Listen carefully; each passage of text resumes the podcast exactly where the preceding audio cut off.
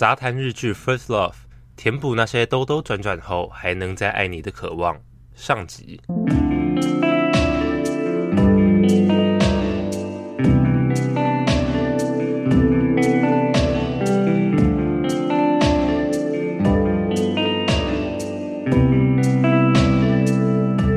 欢迎来到日出夕阳观察家的频道，我是迪伦。Hello，我是阿福。我昨天失眠呢，都在想这部剧。我最近每天都在想这部剧，因为你有没有发现，最近 YT 和现实动态，不管怎么滑，都可以看到这部剧。不是，我是一直听到有人就是放那个这部剧的那个音乐，就是那个什么那首歌叫什么？First Love 吗？那那首歌就叫 First Love 吗？没错。哦。Oh! 很好，然后呢？想不到这辈子我这辈子还能被纯爱剧感动，因为我现在，因为你知道我喜欢看的片吧，就是我都看那种悬疑啊、杀人啊、嗯、什么之类的，已经很久没有看这种非常纯爱感满满的日剧。所以你不是常常就很喜欢看一些也是日剧，但是也是那种爱情的。然后我觉得日本日剧的爱情都步调都太慢了，就是要最后才亲吗？因为他们就是在营造那种。就是最后的那一吻的重要性啊！可是 还是我太常看美剧，美剧就第一集就亲了。对啊，我觉得你太常看美剧，你不懂日剧那种慢慢铺陈，最后那个萌芽，那比较符合这种我们亚洲文化人的恋爱，好不好？不是啊，可是日剧都是明明就已经很很清楚知道双方都很爱对方，然后要牵个手也不敢这样子，然后就是没有，我就觉得很那种暧昧情愫就是不一样。反正呢，就是。十个人的限动，绝对有五个人都在分享，嗯、真的很多。对，所以就代表这部已经登上了神剧，而且它是现在全球第八名，神啊！我觉得超神的。它神的地方是。应该是说，你不觉得日剧没有现在没有那么热潮吗？所以呢，通常、oh. 通常能够登上每一某一年度的第一名的日剧，就代表那部日剧一定很好看。现在好像韩剧会比较容易入榜哎、欸。对啊，或者是那种中国大陆剧，或者是那个没事 什么啊？好，所以呢，如果你还没有看这部剧，就等于说你的生活中可能就少了那么一点点浪漫情怀。它已经出完了吗？他出完了，他是一口气出完，而且我觉得他很聪明，因为这部剧就只能一口气出完。他是影集吗？对，因为他一断掉，你就会靠背这样。哦，他就是有信心，就是说大家看都会想要直接把全部追完。对对对，他就是全部追完，这是一看完就是全部追完。那我明天也来追好了。没错，因为这只有上集。所以呢，等于说下集的时候，我们就一定可以一起讨论喽。哦，对，上集我还没看，但是下集我看了，就一起可以聊更多这样子。对对对，因为重点都摆我上集，等于是说我像是一个初心，就是日剧日剧倡导者，告诉你，让你想办法让你决定入坑。对，你是一个推坑的角色。对，所以呢，看我入坑这一集聊到最后面，你能不能够入坑？好好，这样我先一半一半。好，那像我从小热爱看日剧啊，是真的很夸张。因为我小时候我奶奶就受日本教育嘛，嗯、然后生日本奶奶，对我的日本奶奶，然后我家里也是叠满满的，全部都是日剧的光碟。而且以前的日剧光碟常常都是用一个小盒子装，然后呢它就会是那一部剧的那个主题嘛。可是它里面一一盒呢就会装八到十二片哦，为什么？就 CD。DVD 这样子，等于说一集你就要换一个 DVD 这样子，啊、而且以前日剧都很长很长，不知道你有没有印象？就，就日剧一都是一个小时多起跳。我小时候我爸妈最爱看的日剧就是《冬季恋歌》，好好哎，欸《冬季冬季恋歌》就是那个裴勇俊呐、啊，那个是韩剧啊？吧？不是吧？裴勇俊呢？我现在马上查。哦，它是日本与韩国跨国合作。那它里面讲的是日文吧？怎么办？因为我没有看这部，哎，我好丢脸哦。没有，它播出国家是大韩民国啊，语言是韩文。你看的是韩剧 啊？我是错乱了，好丢脸。哦哦，所以是韩剧。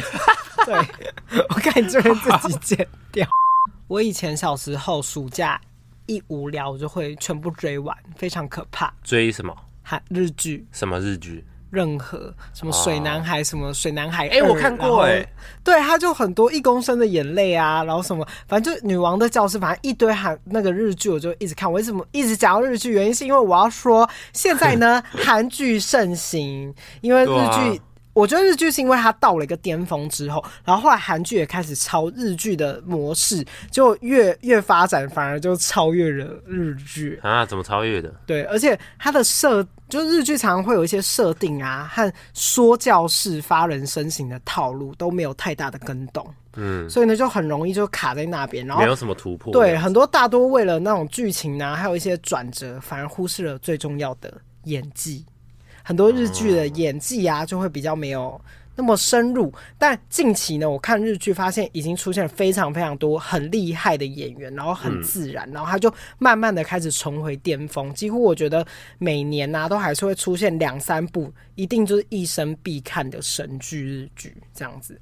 那初恋 First Love 嘛，那就是就由我之前非常热爱的日剧四重奏。里面的其中一位演员满岛光主演，那她也是推动我一定要看这部剧的主要原因，因为我超爱这个女主角，她的演技非常的自然清透，然后。我觉得他五官根本是上天给他的礼物，很正就对了，很正。他因为他祖父是法裔的美国人哦，混血啊、哦，对，然后他是、哦、我我觉得日本的混血儿就是美到不行，因为我觉得日本女生就已经蛮漂亮，蛮漂亮的，对。然后她脸又超小，而且我觉得在着着重拍摄美感的日本啊，然后他初恋把这部把它拍出了一个美的新高度，哦、而且又是在那种北国那种冬季的感觉。对，所以它拍起来就特别的哦，好美，好美，透透的那种感觉。然后呢，在这个同时，我冲着满岛光看剧嘛，然后我反而也被另外两个男女主角，就是演他们青年时期的他们大圈粉，因为他们的演技超级就是青涩自然，然后呢，对爱的表达是很直接的那一种，嗯、所以他们在阳台接吻的那一幕，堪称是我近年来。很久没有看到这种让我心痒痒的画面，心脏在蹦蹦跳这样。对，因为因为很长就剧都一定会接吻嘛，可是我觉得日剧都会把那个接吻的画面拍的特别的让人特别浪漫。对，会整个特别浪漫。哦，我的天呐，好想跟着一起亲。你要亲谁？就两个一起哦。好，所以那，那他是在最后一集才清吗？还是在中间？没有没有哦，中间都开始清了呢。OK，那可以。好，那八木利可子和木户大圣。就是这两位演员留给了我们，就是青春，无论在怎么寒冷的北国冬季，都能感受到一丝丝温暖的那个感觉。没错。然后男主角呢，佐藤健刚好是爹爹最爱的日本男演员，嗯、所以我们当天呢就开追，因为一个是他最喜欢男演员，一个是我最喜欢的女演员。哎，对。然后当我在看的时候，我真的觉得他长得跟挺田启太像到一个不行。但我觉得我看日剧的人就会知道是谁，但我觉得他是多了一点点的那种成熟的魅力。好，那介绍完这么强力的演员之后，我就稍微介绍一下本剧最关键的一首歌，就是宇多田光乌塔达伊卡鲁的那首《First Love》。那首我也听过了，没错，那首歌对，没错，他一九九九年发行的音乐，嗯，而且他这部的主轴。就是以这首歌当成整个主题的作品作为启发，然后发展出来的故事。所以这影集算是蛮特别，它是从一首歌出发，很特别。它是用这首歌然后呢去做的，是不是很酷？有没有兴趣了？还蛮酷的哦，因为原本都是就是那个剧本先写好，再再再写歌的。然后来谈谈这首一九九九年发行的《First Love》。OK。You are always gonna be my love，是一听到就知道是什么了。而且我还记得，我国小、国中连我爸妈在开车的时候都会放，而且广播也会听到。就是这样过了二十几个年头，所以他本剧呢也透过这首歌一起穿梭这二十年间的所有。嗯，嗯，而且他本本剧。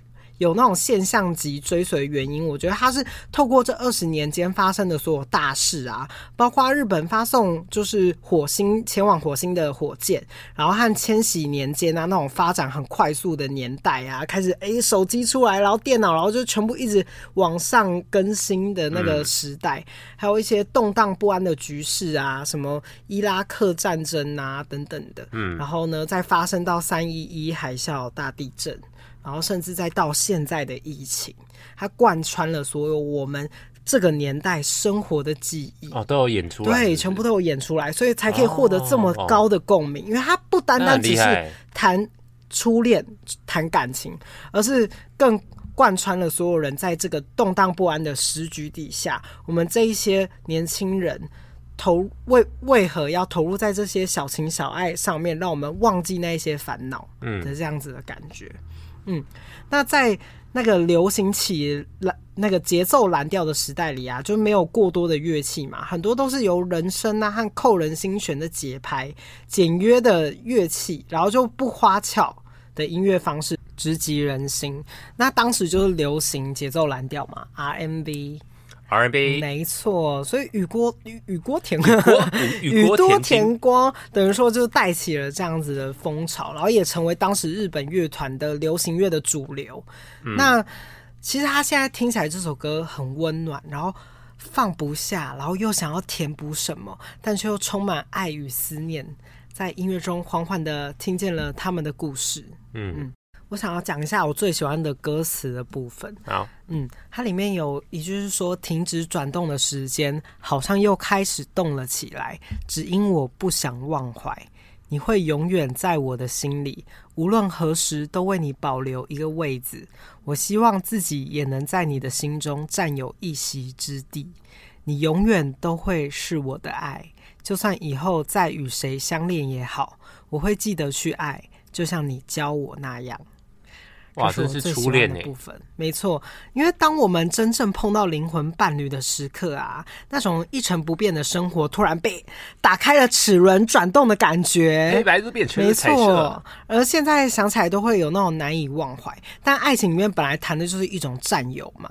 其实，在感情中，有些人他不是离开了，而是他渐渐偷偷的成为你的一部分，就是你会开始习惯他。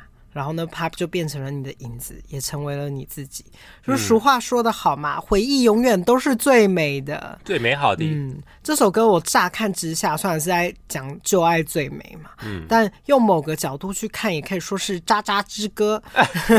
但其实他反而坦白的说出了，嗯，每个人分手时的实话，因为我们都曾经这么爱彼此嘛。那我到现在还是爱你。但不过，我就唱最后一次这首歌给你听，告诉你过去的时光里面有你真好，就算无法再和你走到最后，我还是谢谢你。你说这首歌里面有讲这些？呃，就他主要的意涵，因为他就说他的意思就是说，呃，等到我下一次，等到我下一次再唱一首新的歌，它里面的歌词是这样子说的。嗯嗯。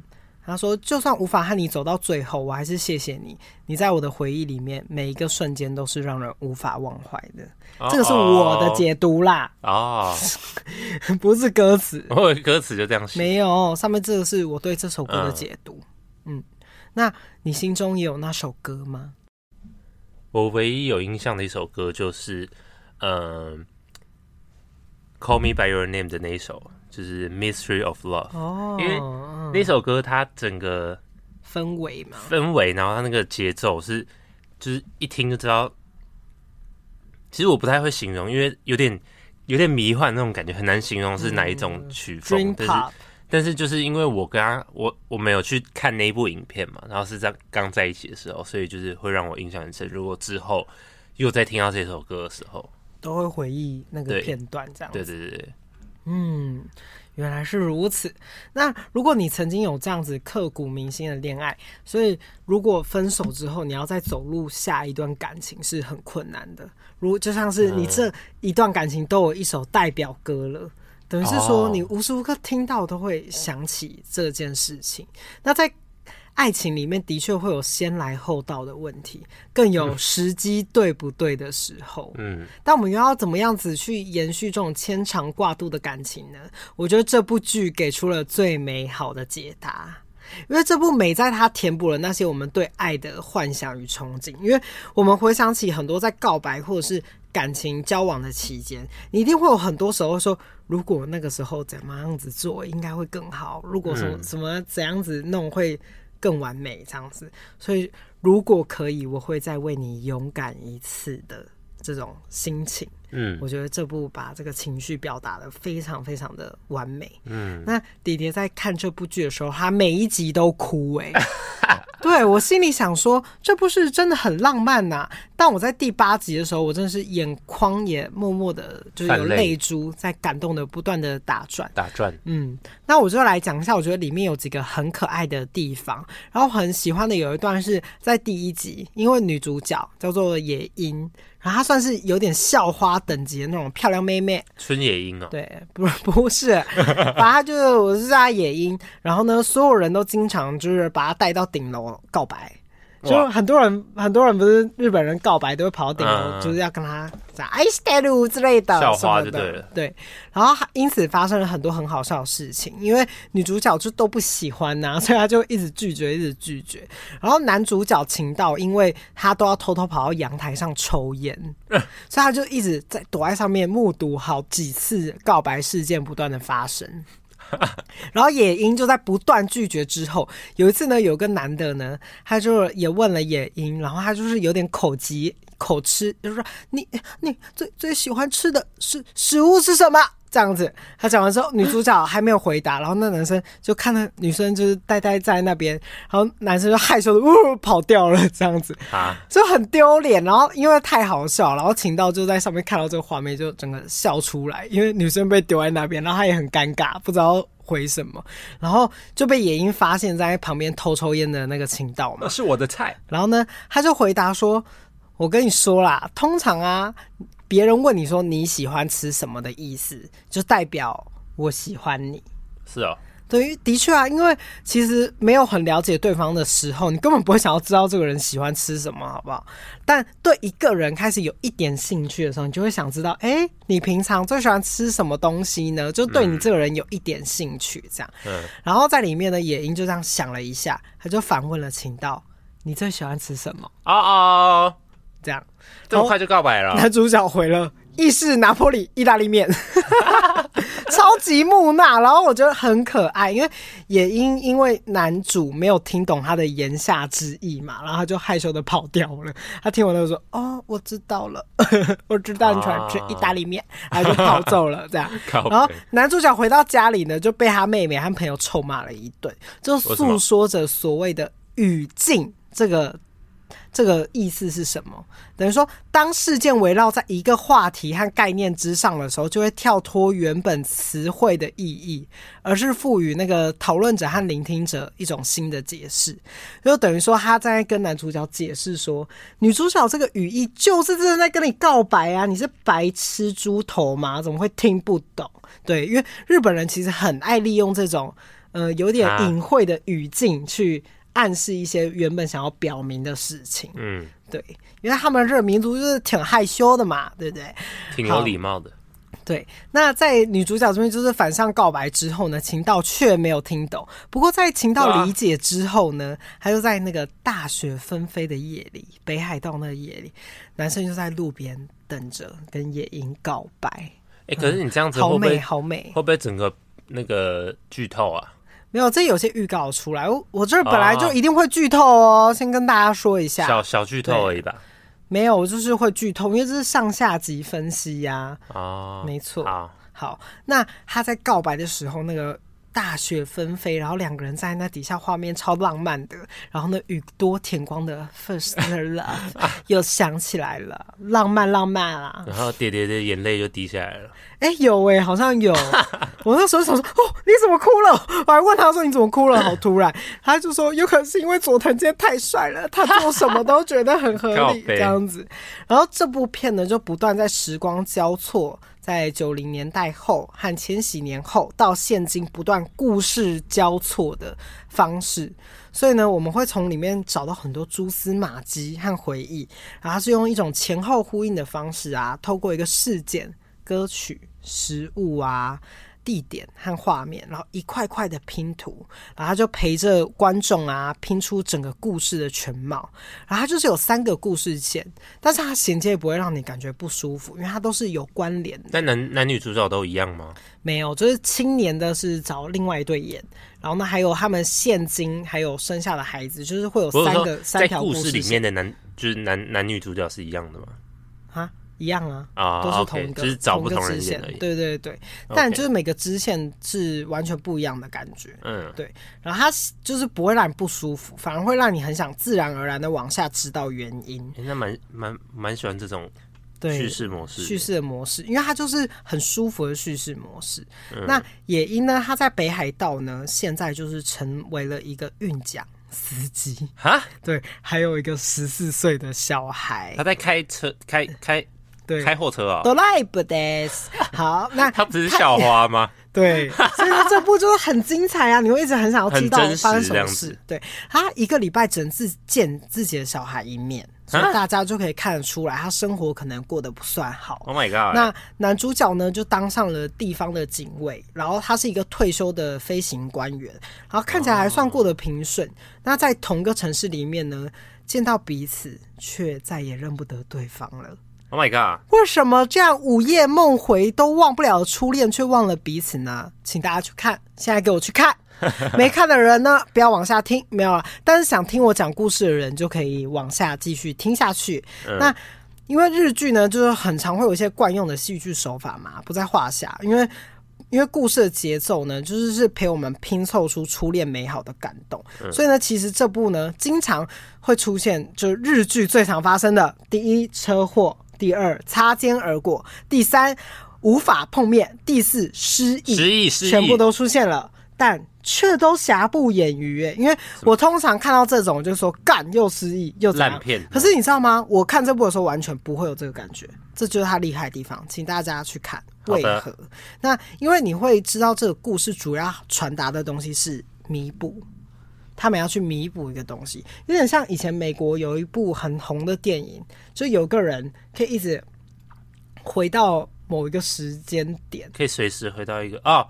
真爱每一天。对对对对对，嗯，他就是有点诉说要传达东西，就是弥补的那样子的心态。嗯、所以如果可以，我们都想要好好爱一回的那一份悸动。那我就在这边哦，思思妹给推荐给大家，赶快去看。好，那我现在后面呢，就是有可能就会开始巨量。暴雷，但是这有分上下集，所以呢，上集听完的人觉得我推荐的真的是太好了，请赶快去。所以你不会一次爆全部，只会爆一半。对，我只会爆到没有，只有三分之一。啊，爆三分之一而已，对，可以可以。好，那第二集呢，算是我整部影集中最喜欢的一集。大家一定觉得我很怪，对，好怪哦，因为他透过野樱渐渐就是看着。儿子错，就是他的儿子叫做错错，嗯，刚在那个感情中萌芽的那个阶段，还不知道什么是爱的那种小毛驴，所以呢，野英就看着自己的儿子这样子，然后呢，结合了野英过去第一次谈恋爱约会的那个片段，哦、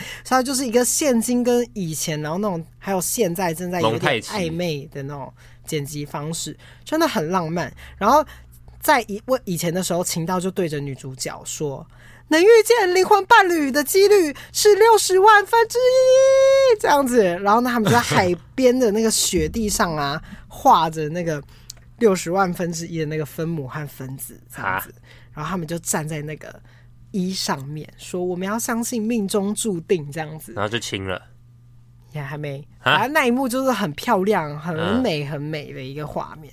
因为你不觉得像这种北国拍出来的片，就会有一种很难说出来的美感？应该是因为我们这边不太会下雪，对，我们没有那种环境，对，所以我们看的时候会投入一个呃一个滤镜吧，嗯，一个想子的想象的画面。嗯那他的儿子呢？错呢？喜欢上的是一个很爱很爱跳舞的女孩子，但错偏偏偏偏呢，他就是一个比较文静一点做音乐的男孩，这样，所以等于说两个人算是一个很不一样的，八竿子打不着地。然后他都是在线上用 IG 一直这样看着那个女生跳舞，变态。对对，我正要说这个，因为他里面说了一句很可爱的话，可是其实我后来想想有点变态。他说。它太完美了，如果有个按赞的按钮，我会点一千次这样子啊。然后我那个时候看到整个笑出来，因为我觉得有点像那种很可怕的恋爱脑网民。可是按两次不就取消吗？然后他就是想狂按很多次，他就很喜欢那个女生这样子。OK，那他们的恋爱内容呢，就是推荐大家去看。好，那我这集其实最喜欢的片段呢，是这一部里面有出现一个。工具人，叫做 望太郎，是野樱，就是很喜欢野樱的一个同事。然后呢，他们就是约好一起去打保龄球。反正不管何时，那望太郎就一直投注着“我好爱野樱”的那样子的眼神。这样不会被觉得是变态吗？对，可是就是野樱一直都没有什么感觉。的那种就很明显，真的没有感觉，还是就是想要真真的没有感觉？OK，真的没有感觉，是那个男生就是一厢情愿那样子。然后结果那个男的就很衰，他是一个大衰男，反正他就是 他不小心就在打保龄球那一天就把他的手弄伤了，然后等于说他那一天根本没有办法跟野樱一起打保龄球，然后还下起了倾盆大雨，然后他还淋着雨没有带到伞，然后他就说他每次都把最重要的事情搞砸，睡到不行，然后还在蛮可怜的，就一直淋雨，然后野樱来了之后看到望太郎，然后他就是望太郎，就一股脑一直说自己的惨惨事迹嘛。然后野樱就开始说：“那我们现在来玩一个游戏，叫做反话游戏，这样子。啊”然后就看那个超大雨，那雨真的大到爆，就是那种你一出去，然后你就是全湿的那种。哦，然后就要讲反话。对，然后呢，然后那个野樱就很可爱，还是这样踏出去说。天气真好哎，这场雨下的好大呀！然后野樱就把对野樱把自己的脚这样踏了出去了，他就说：“我浑身湿透了，但是心情真的太好了吧？天空也太明亮、太干净了吧？”他应该要说这太阳好大才对吧？而且很好笑，他还这样摸着自己的脸说：“我全身都被这个水分给浸透了，滋润了，滋润了。”这样子，然后我真的好爱这段，原因是因为我觉得他很开朗，嗯，然后用另外一个角度看事情。然后最主要原因是因为我以前也曾经用过这一招。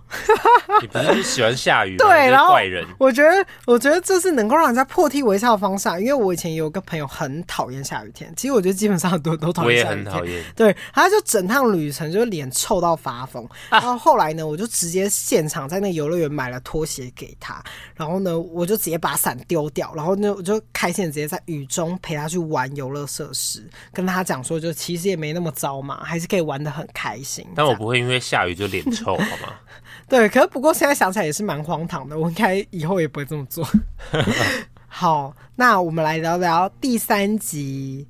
OK，嗯，那第三集主要是谈远距离恋爱，因为男生就开始去当自卫队当军人，然后而女生就去东京求学嘛。我觉得用想就知道好完蛋哦。他们那时候有手机吗？嗯，就是收讯很不好的那一种，烂到爆翻盖式的啊，所以呢，等于说他们讲电话都要找到收讯好的地方。然后呢，军营里面只有特定的时候只能开才能用手机，嗯，所以他们就是整个完蛋。然后一个在光鲜亮丽、追求成功的东京城市嘛，然后和保卫国家、严守纪纪律的那种军营里面，等于说两个人的在相处环境上思维开始会产生了那种差异和分歧。嗯，所以他们最后呢，就在东京大吵了一架。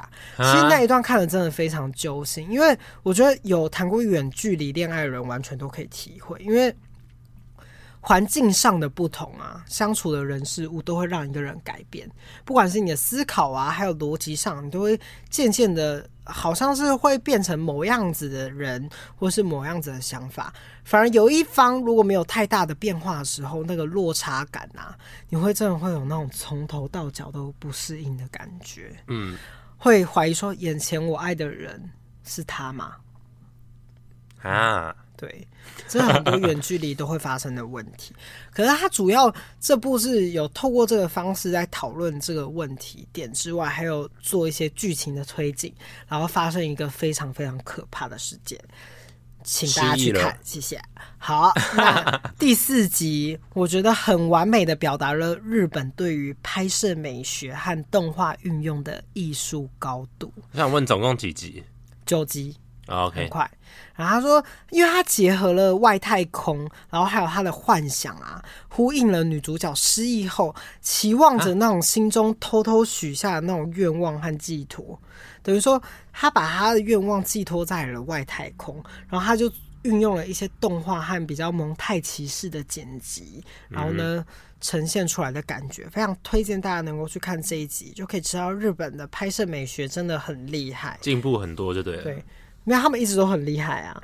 我觉得他们用最简单的拍摄手法，也可以拍出很美的画面。嗯，那这集就非常多的那种浪漫的瞬间，却在结尾惊涛骇浪，因为秦道和野樱在路边有点暧昧氛围的同时，秦道的现任女友就走了出来。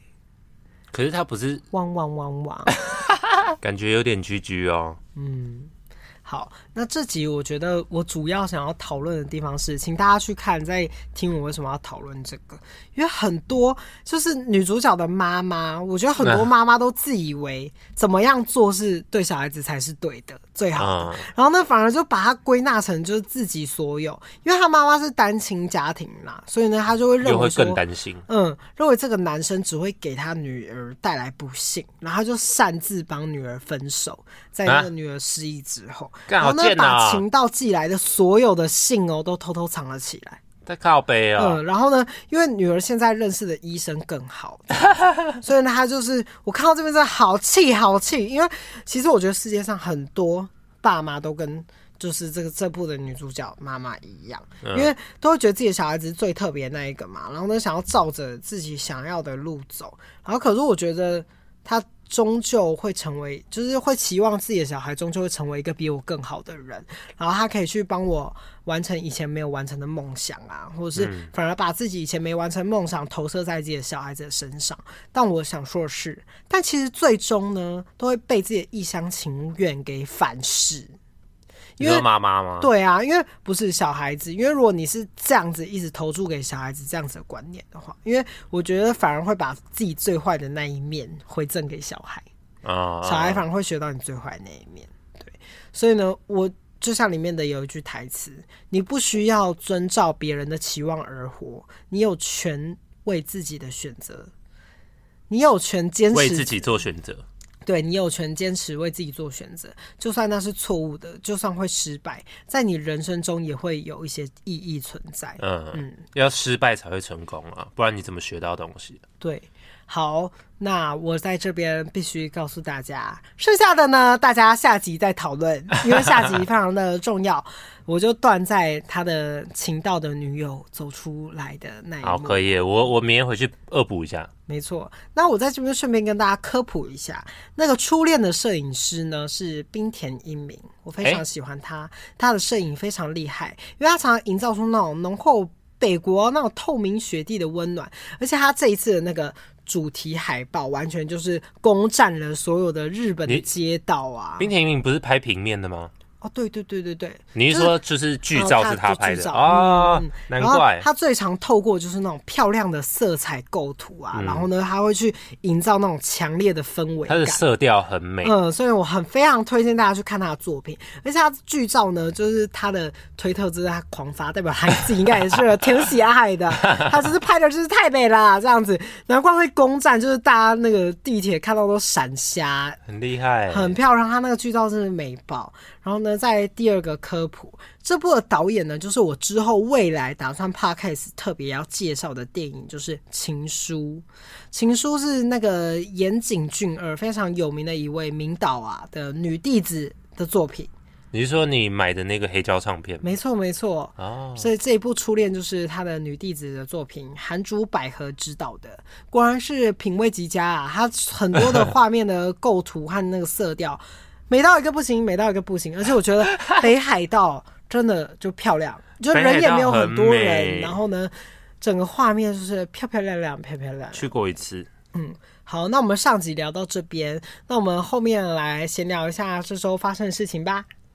好，我们我们左边这一位呢，很开心的终于开始上班了，来，我们来讨论一下开始当上班族两天的心情如何？才开始两天。今天是十二月一号、二号，他上了两天。今天是三号，没错。好，其实我本来进去的时候，我没有到非常紧张，虽然已经将近一年没有再回职场了，但是其实 好久。但其实我是有一点点小紧张，但是没有到真的很紧张，因为就是。然后做一些剪辑嘛，我本来就是影视产业，应该也不会难到哪里去。结果，我进去以后发现，我才做两天，我就已经可以确认说是我目前代购公司最累的。因为它其实累的地方不是你剪辑很多，不是你工作很多，是你在整个工作的过程，你需要想的东西很多。就是你累的不是在身体层面，就是你不会只觉得说、嗯、哦眼睛好累，手好酸，你会你会整个。就是因为你要身心灵都很累，所以你的心灵层面也是很累。就是你要一直动脑，因为他会要叫你，因为他们公司的，所以他是燃烧脑细胞的公司，燃烧整个人。因为他们公司文化，还有他们里面内部制定制定的一些规则，然后什么每日的 OKR，然后还有个叭叭叭什么的，反正就是有很多需要你自己在工作的时候去记录你的工作的思考的模式，然后你的对和不对，效益如何。对，然后你做这件事情，你今天的任务花了多久？然后你的副要任务你花了多久？那为什么花这个时间？然后你花这个时间是在做了什么？那如果花比较久的话，那为什么你会花比较久？然后你要怎么解决这个问题？或是你工作上遇到任何困难，你都要记录在某一个 app 里面。反正就是有很多 这这种就是需要你思考的地方。然后，因为我之前工作顶多就是做个动画，然后做很无聊的东西，就是眼睛很酸、手很酸而已。所以我觉得。所以原来你以前的工作都没有动脑，我以为不是很需要动脑。动脑是呃，以前的工作动脑的地方是指说你需要是设计这个整个画面，但是这个对我来说不会到很困难，因为设计。所以现在困难的点是因为他要一直要你回想和反馈之前发生。对，就是你在做任何事情，我都要去想说是对的还是不对的，然后怎么样会更好。这个很容易让自己的脑袋思考逻辑打结。可是他就是要让你一直思考才会变聪明，而且他们他们公司有什么七大文化？第一个，所以他这个文化就是要希望所有员工都变 smart。他们公司七大文化第一项最重要的就是智慧，就是他说他要讲到什么智慧之神，忘记他是谁了，反正就是他认为智慧最重要。然后第二项是。什么忘记？然后第三项是不是爱爱与什么什么的？他爱与和平，对，类似这种。他 Love and Pass 公司文化就是说，呃，在达成公司的目标的这整个过程，就是公司不会伤害到任何一个人。所以，他文化比较属于美式一些吗？我也不知道哎、欸。所以美式跟台式压榨劳工，然后压在就是搅在一起。其实我真的不知道，但我我唯一知道的是，就是我们老板真的很厉害，因为他。真的很厉害啊！我觉得会想出这种脑袋反馈机制的这种东西很难呢、欸，因为而且你等于是花钱训练一个人呢、欸。就是 其实 OK 啊，这个机制是在一九几零就一九一九年代就有了。台湾的职场很少这样，对我也是第一次看到。这第一次用这个这个方式是 Google，这感觉很像那种科对啊科技业才会。是 Google 用了这一个准则，然后其他的。企业才跟着效仿，因为成功了。因为这个很累耶。对啊，就是、等于说你的，等于说你的脑袋不能僵化，就是你同一件事情不能重复做，你要追求更进步、更进步、更进步。但其实我 我现在我现在还没有很懂 OKR 是什么，我有去查过它的名称，好像就是智慧与呃不不不是智慧，就是 OKR 的简简单的解释，就是说要公司的每一位员工都知道公司的目标是什么。嗯。就是要清楚了解公司的目标什么，才可以更进步去达成，就是帮公司达到这个目标。因为反正就是好像有很多企业，就是老板和公司的目标，员工不知道，只知道每天做事而已。而且甚至员工跟老老板也不知道自己要干嘛。对，It's me。反正我在这整个环，It's me。然后我在这整个环境就是有点算是很新鲜的一个环境，因为我从来没有待过这种压力比较大的环境。我努力学起来。对，听起来挺不赖的。对，你可以等下上完查一下。但是我觉得，可是我不会让这控制员工也太累了吧？对啊，等于说就是告诉每个员工，为了达成你的命令，在所不惜的这种感觉。其实就是就一个层面来说是这样。但我觉得好处就是说，你会变聪明。呃、对，我可以在这工作的过程中，还可以思考我怎么样可以更好。好，大家还是多吃点聪明蛋。嗯，张安诺，开玩笑。张安诺，我的爱好没有他。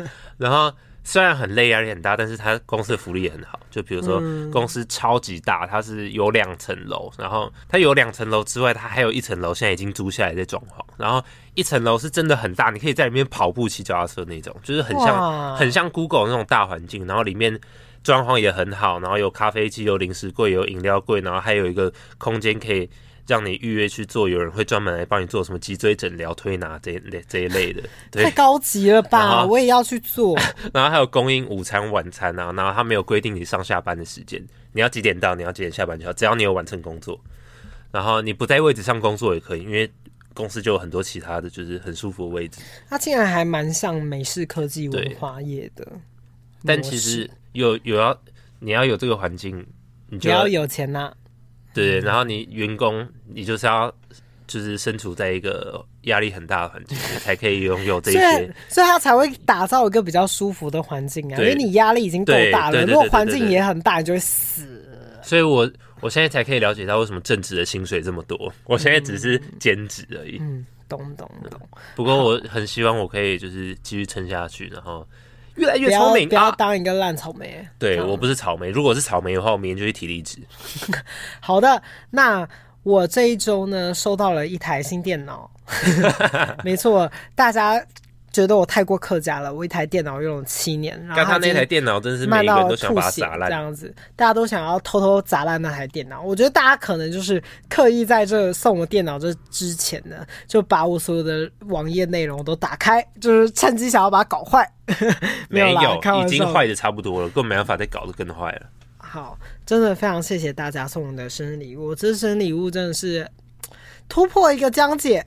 呃，突破突破一个高点了。对对对，就是大家送我的东西都很好哇，在这边感谢大家。那哎、欸，我这我这一周没有特别做什么事情，我这一周就是在追初恋。告白。嗯，所以呢，我就可以稍微聊聊前面刚刚说到那个，呃，初恋的话会想要什么歌？我想要的歌是那一首王若琳的《I Love You》。没听过，不可能。I love 听过 you。哦，原来是这一首。因为这首歌是我以前有认他的来电打铃，那个时候还有来电打铃。啊对，而且是他不止来电打铃设这首，他连就是打给他接起来的那个电话响的声音也是这一首歌。嗯、所以呢，我只要听到这首歌的时候，我就会好害怕，没有了，就是会想到就是这一段感情，对，然后也会觉得这首歌好听啦，真的好听。哎、欸，不过你这样讲，我也有想到之前暗恋一个人，然后他的来电打铃是某首歌，这是你的暗恋歌，不。不是，我忘记那首歌名。初恋歌跟暗恋歌不一样啊，所以你想不起暗恋歌是什么？对我，我目前想不起来，但是我有类似一个经验，就是每次打给他，就听到那首歌。嗯，然后我有一任呢，因为我不是很爱听英文歌嘛，就是应该说我一我喜欢听英文歌，但是我能够把那个英文歌背得很熟很难。嗯、然后呢，我唯一一首就是背得很熟的英文歌就是《Let Her Go》。哦，那个。就是有一个胡子的那个人唱的，对对对，因为我对 passenger passenger 对 passenger，然后我对那首歌很很，就是因为我那一任就会动不动就是在读书的时候他就突然唱那首歌，然后动不动又播那首歌，他的意思要要你走唱这首歌，然后呢后来 哎、欸、有可能呢、欸，然后后来后来就是。我都会唱这首歌了，只要这首歌音乐、啊、音乐响起来，我连歌词都就是滚瓜烂烂熟。我很难，我对我英文要背的滚滚瓜烂熟很难。因为他，然后他第二首也很爱播《Someone Like You》啊，然后我就想说，他其实是不是一直暗示我想要叫我滚？